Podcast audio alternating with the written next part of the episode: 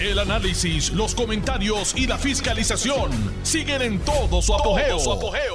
Le estás dando play al podcast de Noti1630, Sin Ataduras, con la licenciada Zulma Rosario. Hoy es martes, ni te cases ni te embarques. Y es martes 18 de julio del año 2023. Y esta es su amiga Zulma R. Rosario Vega en Sin Ataduras por Noti1, la mejor estación de Puerto Rico y primera fiscalizando, que conste. Hoy tuve la grata sorpresa de encontrarme en el lugar donde estaba desayunando eh, con dos oyentes de este programa que tienen una función crucial eh, como parte del proceso de mejorar eh, el servicio de energía eléctrica, el que las calles de Puerto Rico tengan luminarias que funcionen. Así que un abrazo a dos nuevos amigos y oyentes de este programa. Me sorprendieron porque no es hasta que yo abro la boca hablando con la persona, con la persona que me acompañaba que uno de ellos me miró, se acercó y me preguntó, ¿usted, usted es Zulma Rosario? Y bueno, si soy yo, mi voz me delata. No es que quiera ocultarlo, ¿verdad? Yo no estoy, yo no estoy, ¿verdad? Temerosa de que me reconozcan ni nada por el estilo. Pero desde hace casi cuatro años que terminé mis funciones en la oficina de ética y salía con alguna frecuencia, ¿verdad?, en los medios de comunicación y por ende las personas me reconocían físicamente Ahora eso migró desde hace pues dos años y un poco más en mi función como talento de esta magnífica estación que es Noti 1 y que claro, la gente ahora lo que escucha es mi voz. Mi voz es muy particular, yo lo tengo que reconocer. Y la voz mía me delata. No la puedo, no puedo tratar de encubrirla no, mi voz es mi voz, al igual que mi físico es mi físico. Y no tengo nada que ocultar. Estoy feliz de ser quien soy. Y estoy feliz de esta oportunidad que se me brinda de estar en contacto con ustedes por a través de, de este programa Sin Ataduras, en donde yo hablo de muchísimas cosas. Como ustedes se habrán dado cuenta, yo no me limito a hablar de, de política. De hecho, no, me, no considero que es mi fuerte. Yo hablo de sí, de la causa y mi ideal, pero de política per se, pues trato de mantenerme un tanto al margen, aunque siempre tengo algo que aportar, y espero que positivo, de lo que yo leo, de lo que yo interpreto, de lo de que mi comprensión de lectura me lleva, ¿verdad? Para compartirlo con ustedes. Así que saludos a Emerson y a Ángel. Emerson es de Ponce y Ángel es de San Sebastián. Eh, así que estaban por acá por Cabo Rojo haciendo su trabajo, tomaron un receso para tomarse un café en un sitio que lo preparan, pero muy, muy bueno. Hoy lo publiqué en Twitter, vieron la foto del café y del chocolate y también desayuné allí y me lo disfruté enormemente. Bueno, dicho eso, saludos a ambos y saludos a todos los que me escuchan todos los días. Ya había, yo hoy en la mañana uno estaba protestando porque no están subiendo el programa de ayer de a Spotify, eh, el proceso de convertir un programa en vivo en un podcast no es algo que se pueda hacer fácilmente. No lo hago yo, eso lo hace la estación. Así que alguna razón habrá para que no se haya podido subir esta mañana. No he revisado nuevamente el podcast de ayer. Ya veremos. Mientras tanto, pues traten de escucharlo en vivo si pueden. Eh, Hoy tengo tantas y tantas cosas de compartir con ustedes que no sé ni por dónde empezar. Voy a empezar por lo más triste. Triste en la medida en que se relaciona con la pérdida totalmente innecesaria de un joven, Giancarlo Rivera,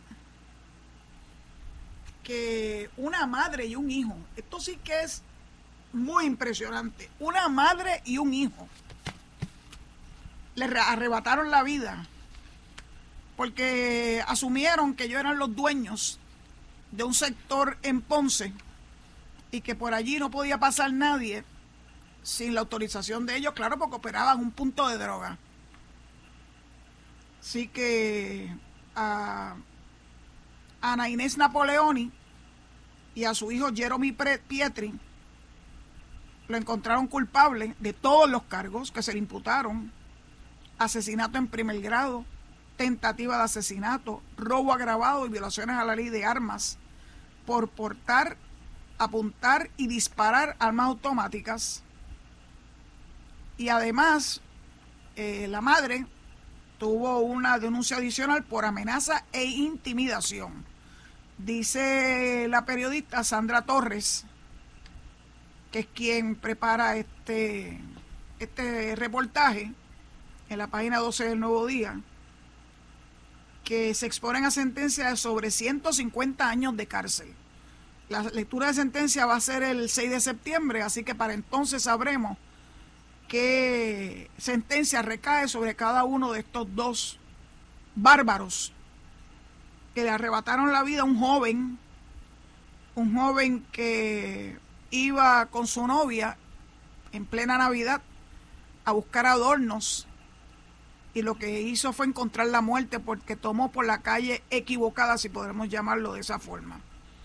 Giancarlo se le reconoce como una persona productiva, era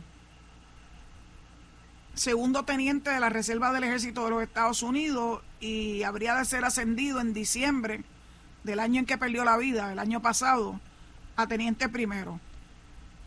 Por lo menos los padres encontraron que se puede verdaderamente continuar su luto. Mientras tanto estaba en, en pausa. Se hizo justicia.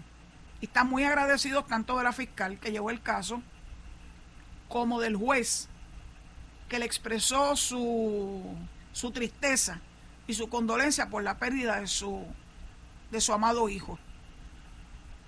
Estas cosas verdaderamente le revuelcan el alma a alguno, que por estar pendiente de un punto de droga y totalmente irreflexivo, irreflexivo, perdonen, prefieren quitarle la vida a un ser humano.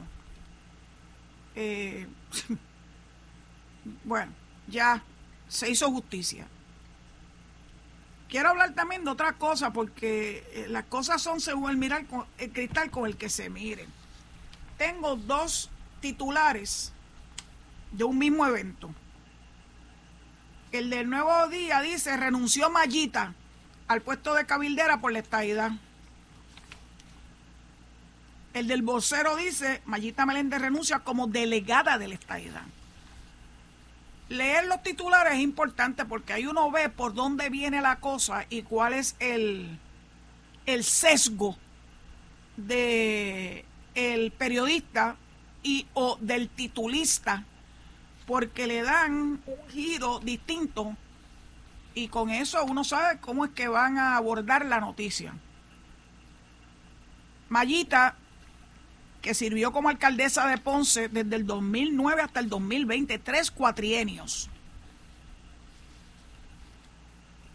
Tiene una trayectoria de vida, vamos a empezar por ahí. Tres cuatrienios como alcaldesa de Ponce. Se recibió como doctora en medicina dental en el recinto de ciencias médicas de la Universidad de Puerto Rico en el año 1977. Y desde entonces hasta el año en que fue elegida alcaldesa se dedicó a darle servicios dentales a la ciudad de Ponce.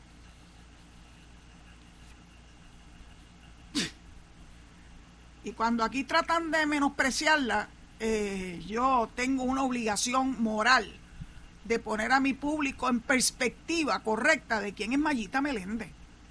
No voy a negar que yo la admiro, la quiero mucho, le deseo de todo corazón, en primera instancia a Dios, que la sane. Ha tenido circunstancias de salud conocidas por el pueblo de Puerto Rico. Tuvo una hospitalización que la puso entre la vida y la muerte hace apenas unos meses. Y aún así se mantuvo como la leona que es, la leona de Ponce. Así que Mayita, con las botas puestas siempre. El que ahora te dediques exclusivamente a buscar la importancia de su salud para dedicarle los años que le resten por vivir, nadie sabe los, los años que nos restan por vivir ninguno de nosotros. Me pueden apagar el switch mañana a mí y yo no lo sé. Pero en el tiempo perfecto de Dios, Mayita se va a poder dedicar a sus dos hijas, a su nieta, que es la luz de sus ojos, y va a poder trabajar duramente por recuperar su salud. Difícil. De hecho, la pierde siendo alcaldesa de Ponce en su tercer cuatrienio.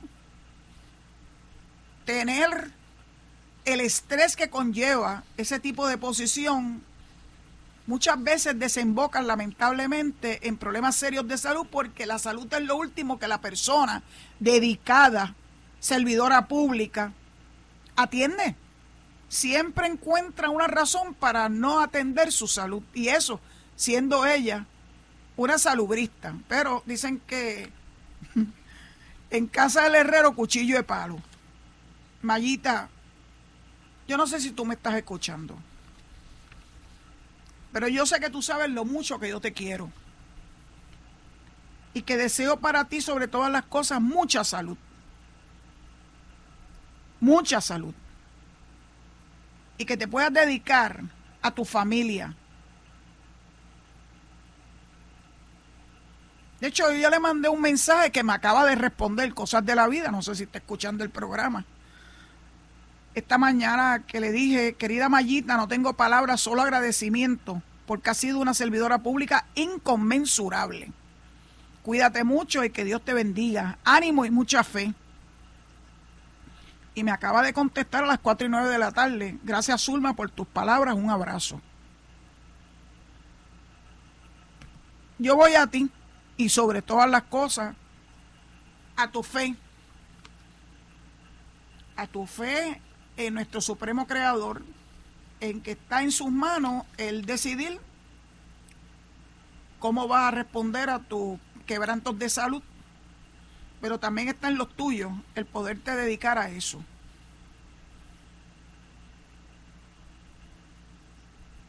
Eh, yo me alegro que Luis Daniel Dávila Pernas, el nuevo director, digo, no tan nuevo, ya lleva varios meses, de PRAFA, la oficina de Puerto Rico en Washington, reconozca que no tenía ni ella ni nadie que estar todo el tiempo en Washington porque a partir del COVID aprendimos a manejar los asuntos que normalmente atendíamos personalmente a través de los medios electrónicos.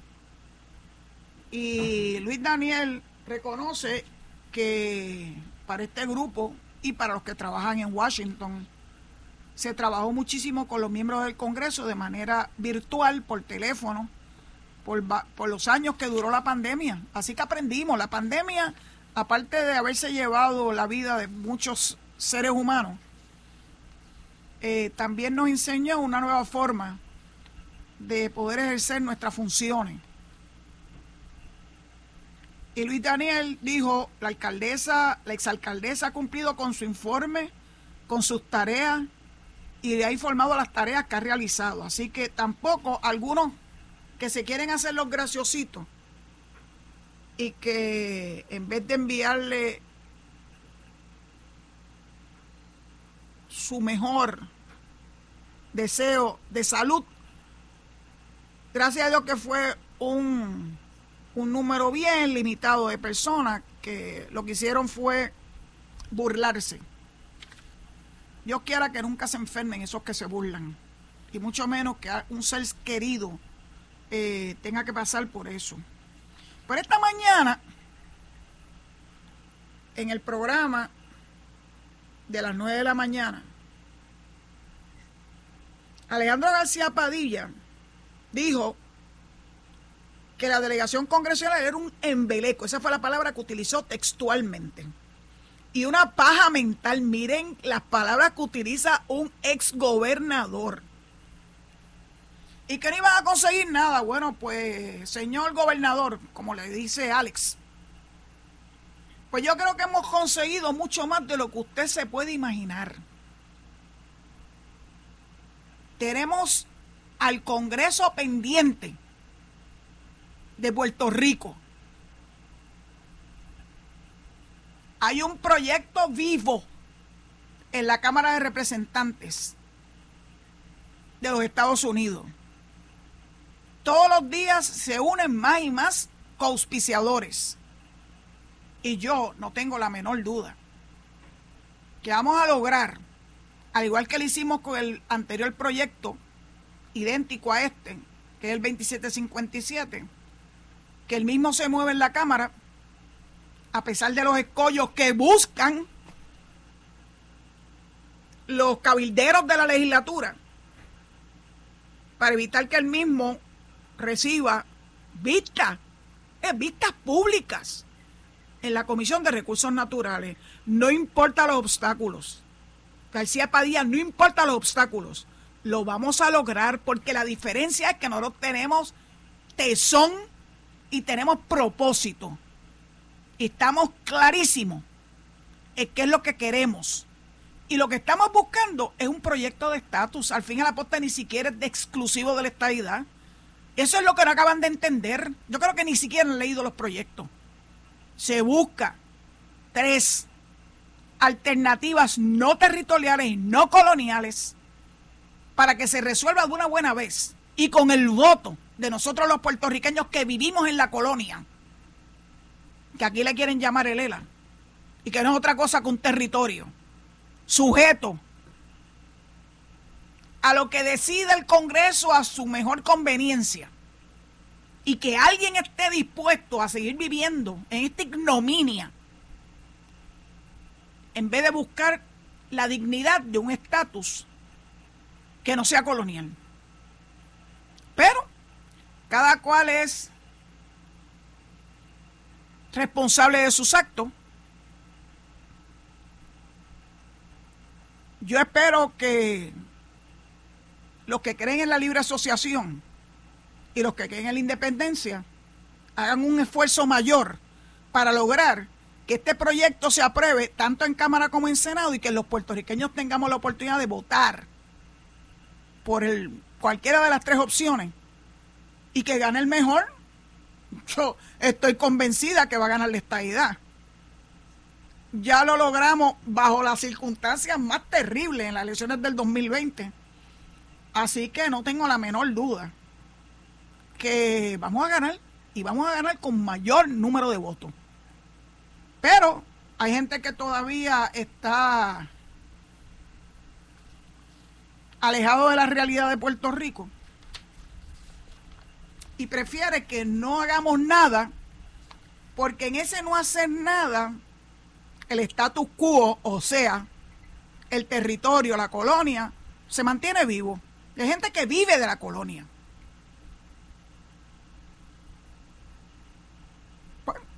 yo voy a nosotros. Mayita va a ser nuestra inspiración. Porque seguiremos trabajando.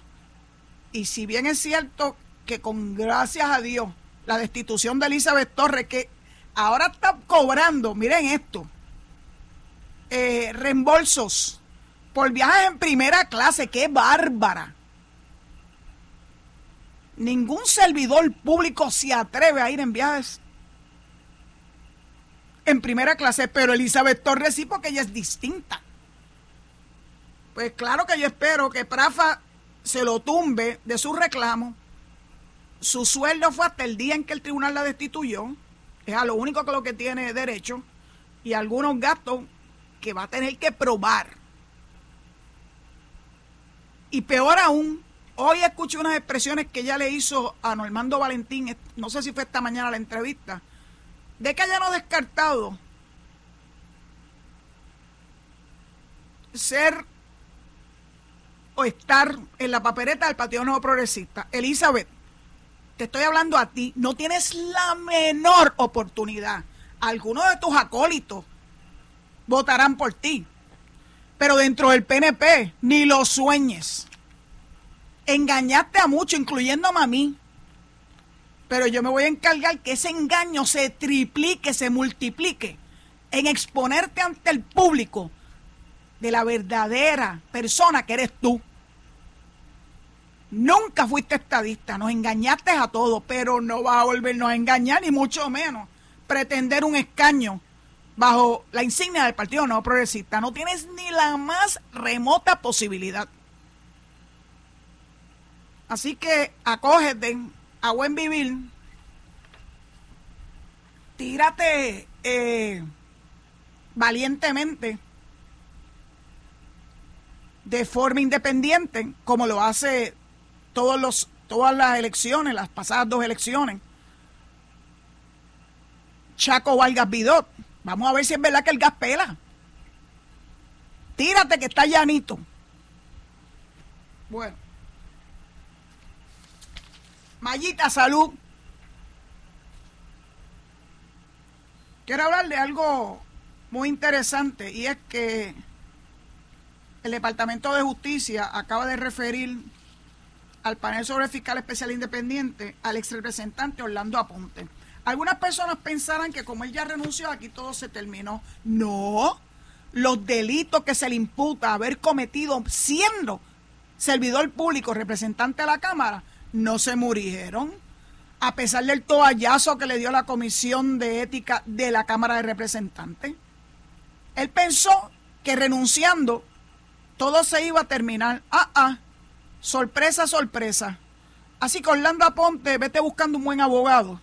Pues yo no tengo la menor duda que no, va, no vas a salir bien librado esta vez. Su esposa, que es su esposa hasta donde tengo conocimiento, porque no creo que haya habido una sentencia de divorcio, ha estado lista para testificar y estoy segura que lo que se le imputa con haber utilizado un arma para amenazar, para apuntar frente a menores. Esos son delitos, licenciado Aponte. El maltrato psicológico, una violación a la ley 54 del 89 de, contra la violencia doméstica. La amenaza y la agresión sexual conyugal también el maltrato de menores también es una violación de ley, una violación penal. Se le ha de imputar violencia doméstica en presencia de sus hijos menores y hasta haber agredido a su hija menor. Eso nace de las expresiones de su esposa, que no la dejaron testificar ante la comisión de ética porque entendían que era académico porque ya él había renunciado y por ende ya era académico, ¿verdad? Bueno, sorpresa, sorpresa te da la vida. Yo tengo la, por lo menos, la expectativa que el FEI, luego de hacer su investigación, procederá de conformidad a los hechos y al derecho que le aplica a este caso. Prepárate, Orlando, que esto no se ha terminado. Bueno, tengo que entregar el micrófono a mi amiguito el zombie, esperando que luego de la pausa ustedes continúen en sintonía con esta su servidora, Zulmaire Rosario Vega, en Sin Atadura, que todavía tengo muchas cosas que compartir con ustedes en lo que resta del programa de hoy. Muchas gracias. Estás escuchando el podcast de Sin Atadura. Sin Atadura. Con la licenciada Zulma Rosario. Por Noti1630. Bueno, en el programa de Carmen Jovet, que siempre uno aprende tanto con esta más que maestra. Ella entrevistó a, a Robert Iván Aponte, del PIB y le cuestionó si lo que ellos pretendían, llevando este caso hasta el Tribunal Supremo, a lo que tienen perfecto derecho, el de las candidaturas coaligadas, no se podía obtener el mismo resultado a través del voto mixto que ha existido desde que yo tengo uso de razón. Y la verdad fue que tuvo que, tuvo que reconocerle que sí, Así que esa insistencia, esa insistencia de Natalia Dalmau de poder aparecer bajo varias insignias los mismos candidatos, que una jaibería. Porque no lo pueden hacer por ellos solos. Ni el uno ni el otro. Pero bueno, pues que hagan una campaña intensa y extensa solicitando el voto de forma mixta para ambos candidatos. No se estaría inventando la rueda y tal vez logren algunos votos adicionales si lo hacen de esa forma. Yo espero que el Tribunal Supremo le termine esta pretensión y que le diga aténganse, que es la forma en que los tribunales le dicen a los abogados que ya no más, y que se resuelva esto de una buena vez. No tienen ninguna otra opción a menos que quieran ir al Tribunal Supremo de los Estados Unidos, cosa que verdaderamente lo dudo, porque ese es el Tribunal del Imperio, que es el único sitio que pueden ir si el Tribunal Supremo no les resuelven de conformidad con, lo, con las pretensiones de ellos. Así que prepárense. Bueno, vamos a hablar de cosas positivas. El gobernador acaba de firmar una muy importante ley donde se resuelve un problema hace muchos años existe, del proceso de acreditación o certificación de los médicos por las aseguradoras. Cada una de ellas tiene su proceso, cada una de ellas tiene su burocracia y mientras tanto el que sufre no es solamente el médico que quiere dar ¿verdad? su servicio, sino el paciente que necesita recibirlo y que se tiene que esperar meses, largos meses, para poder recibir los mismos porque no hay suficiente. Por ejemplo, mi reumatóloga aquí en Mayagüez se tardó un año, un año tuve que esperar para tener la primera cita. No tengo nada en contra de ella, ella no puede, ella es un ser humano, no puede hacer más de lo que hace. Y me ha dado un gran servicio. Ahora tengo una cita en octubre que me dieron hace ya varios meses. Y estaríamos en el umbral, no del año, pero tal vez ocho o nueve meses para conseguir una cita para un especialista, un subespecialista en Manatí. Se lo podemos dar las gracias a la burocracia que ejercen las aseguradoras para poder acreditar, para poder certificar a los profesionales de la salud. Así que ahora, con este cambio en la ley, eh, la Oficina del Comisionado de Seguros va a manejar un programa con un solo, un solo formulario uniforme para recopilación de los datos necesarios en el proceso de verificación de las credenciales de los médicos. Yo creo que esto va a ser una gran diferencia en los servicios de salud que recibimos los puertorriqueños. El formulario es una solicitud uniforme y sistema digital centralizado que viva la tecnología. a eso se le llama un clearinghouse. Para recopilar en un solo lugar los documentos relacionados a la credencialización, qué nombre tan difícil de pronunciar, de los profesionales de la salud. Este proceso permitirá, y esto lo estoy sacando de un de un artículo eh, de la periodista Nidia Bausá para primera hora de hoy, que dice que este proceso permitirá a las organizaciones médicas verificar las credenciales de proveedores de atención médica, asegurándose de que cuenten con la educación formal, las licencias, las certificaciones y las habilidades requeridas para atender adecuadamente a los pacientes. Igualmente revisará sus historiales, lo que facilitará la confirmación de que no existan infracciones penales o de licencia y que el proveedor es capaz de tratar a los pacientes adecuadamente. Así que también va a tener un, un detente sobre los procesos que hasta este momento era de carácter exclusivo de la Junta Examinadora Adscrita del Departamento de Salud. Se acabó esto.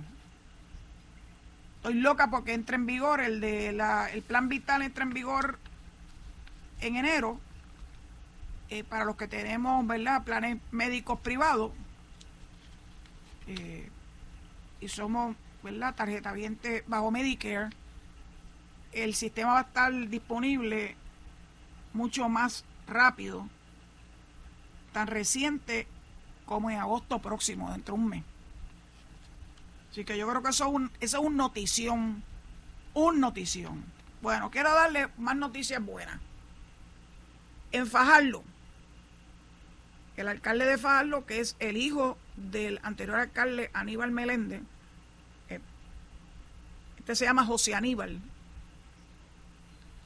ha invertido dinero en la plaza del mercado dejando intacto la parte histórica del edificio que data del año 1927 y en su interior va a haber la plaza tradicional pero también está incluyendo un lugar amplio con más servicio desde comida, café, desayuno, comida y bebidas saludables. Son, cada uno de ellos son eh, placeros distintos.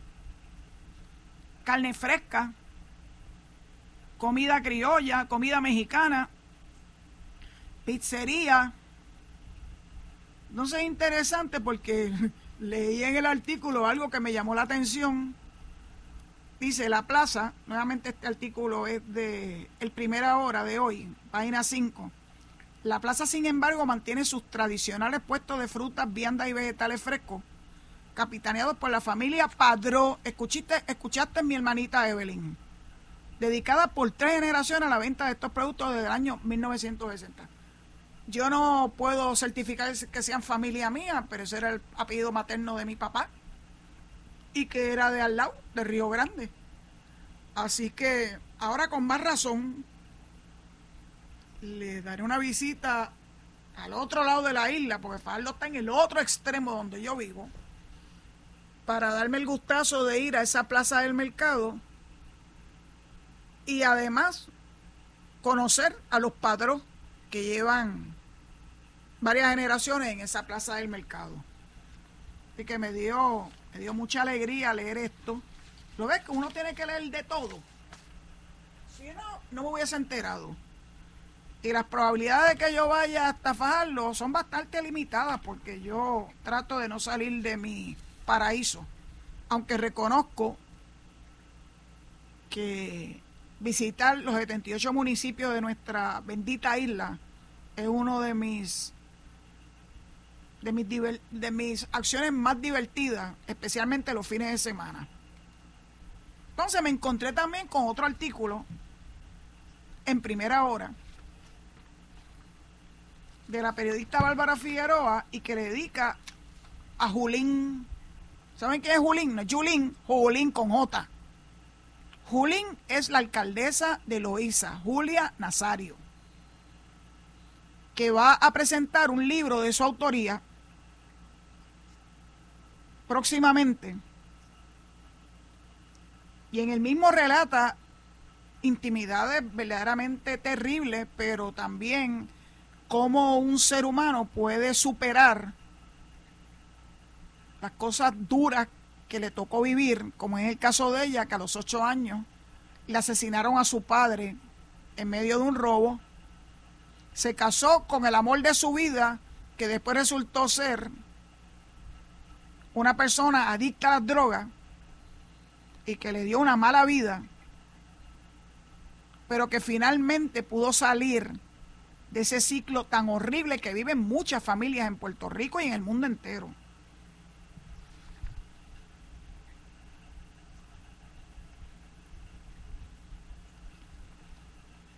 Yo lo que no sabía era que Julín había perdido su empleo como parte de la ley 7 de la cesantía de los 12 mil servidores públicos que como consecuencia de la quiebra de Puerto Rico el gobierno se tuvo que entrar en un proceso muy doloroso, muy angustioso y dice ella que, que luego de eso, y eso ocurrió en el 2000, entre el 2010 y el 2012, pero resulta que en el 2016 ganó la poltrona municipal de Loíza. Así que se levantó, luchó, luchó contra las adversidades de la vida la muerte de su padre, la adicción de su esposo, la pérdida de su empleo. Y se levantó. Y es una persona que yo admiro enormemente sin saber de todos estos pormenores. La sigo admirando y ahora más. Aunque estemos en, ¿verdad? en visiones muy distintas desde el punto de vista ideológico, eso no impide que uno pueda admirarla como una gran servidora pública y como una luchadora. También eh, le dio cáncer y, e interesantemente tuvo el apoyo de su marido. Y aunque le fue infiel, la hija de esa infidelidad se convirtió en la hija que no pudo tener por problemas fisiológicos que le impidió tener hijos. Así que yo creo que esto es, claro que voy a comprar ese libro. El libro se llama Desperté alcaldesa.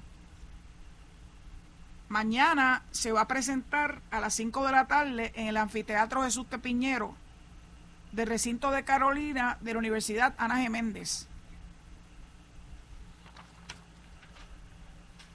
Julín, mucha salud. Y buscaré la forma de adquirir copia de ese libro porque sé que va a ser algo inspirador y todos los seres humanos necesitamos inspiración. Entonces les quiero hablar un poquito de algo que ha sido parte de mi vida por muchos, muchos años, que es el sistema correccional. En un artículo de primera plana hoy en el vocero, se destaca que continúa la muerte de los confinados. Muerte de confinados siempre va a haber, especialmente en una época donde las drogas, especialmente el fentanilo, está siendo escante en la sociedad y las instituciones penales no son distintas, muy distintas a la sociedad. Entonces, la Secretaría de Corrección, Ana Escobar, indica que ellos han hecho ajustes para impedir, en la medida de lo posible, ¿verdad?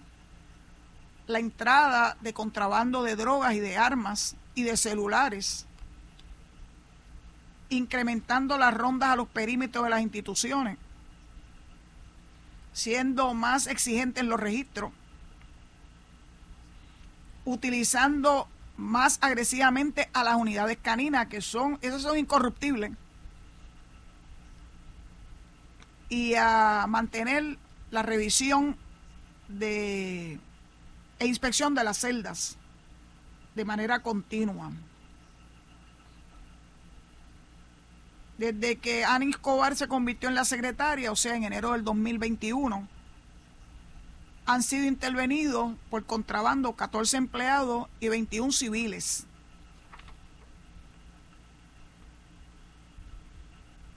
Y en este nuevo año fiscal que acaba de comenzar hace apenas unos días, la agencia utilizará 8 millones de su presupuesto para adquirir equipos de seguridad, incluyendo 25 máquinas body scanner, además la de rayos X para inspeccionar bultos, loncheras y carteras, y 10 para detectar contaminación con opioides, 5 de estas especializadas en fentanilo.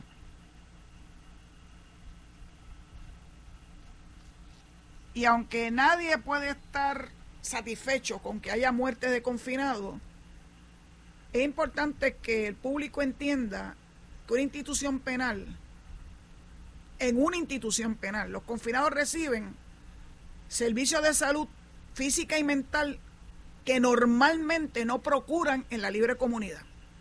Están muy, muy entregados a su vida delictiva. Por lo menos en la cárcel tienen acceso a los servicios de salud física y mental que pueda ayudarlos a superar sus problemas.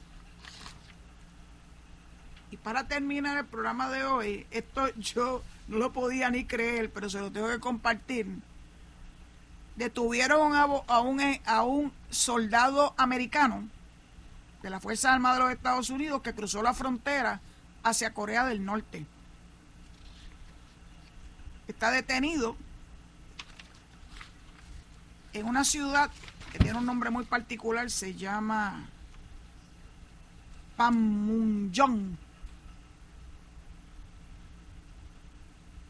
y esa es la ciudad fronteriza entre Corea del Norte y Corea del Sur. Así que normalmente la gente no cruza hacia Corea del Norte. La gente cruza de Corea del Norte a Corea del Sur. Más de 30.000 norcoreanos han huido al sur huyendo de la represión política y las penurias económicas desde que terminó la guerra de Corea en el 53. 30.000. O sea que por cada 30 mil que se fueron para Corea del Sur, que es un país muy adelantado, tiene una gran conciencia ambiental y vive con, con mucha, muy estrictamente, eh, con las leyes establecidas, sin ser represivo. Por eso ustedes ven que eh, es un país que se ha levantado tiene una gran industria automotriz. Están bien, bien adelantados. Así que uno se imagina por qué los de Corea del Norte quieren huir de un régimen totalitario y que a veces pensamos que el, el líder está como medio tostado, porque ese es el que se pasa lanzando misiles para asustar a la gente y sigue haciéndose y sacando el peso y haciéndose el cheche de la película de que tiene armas nucleares.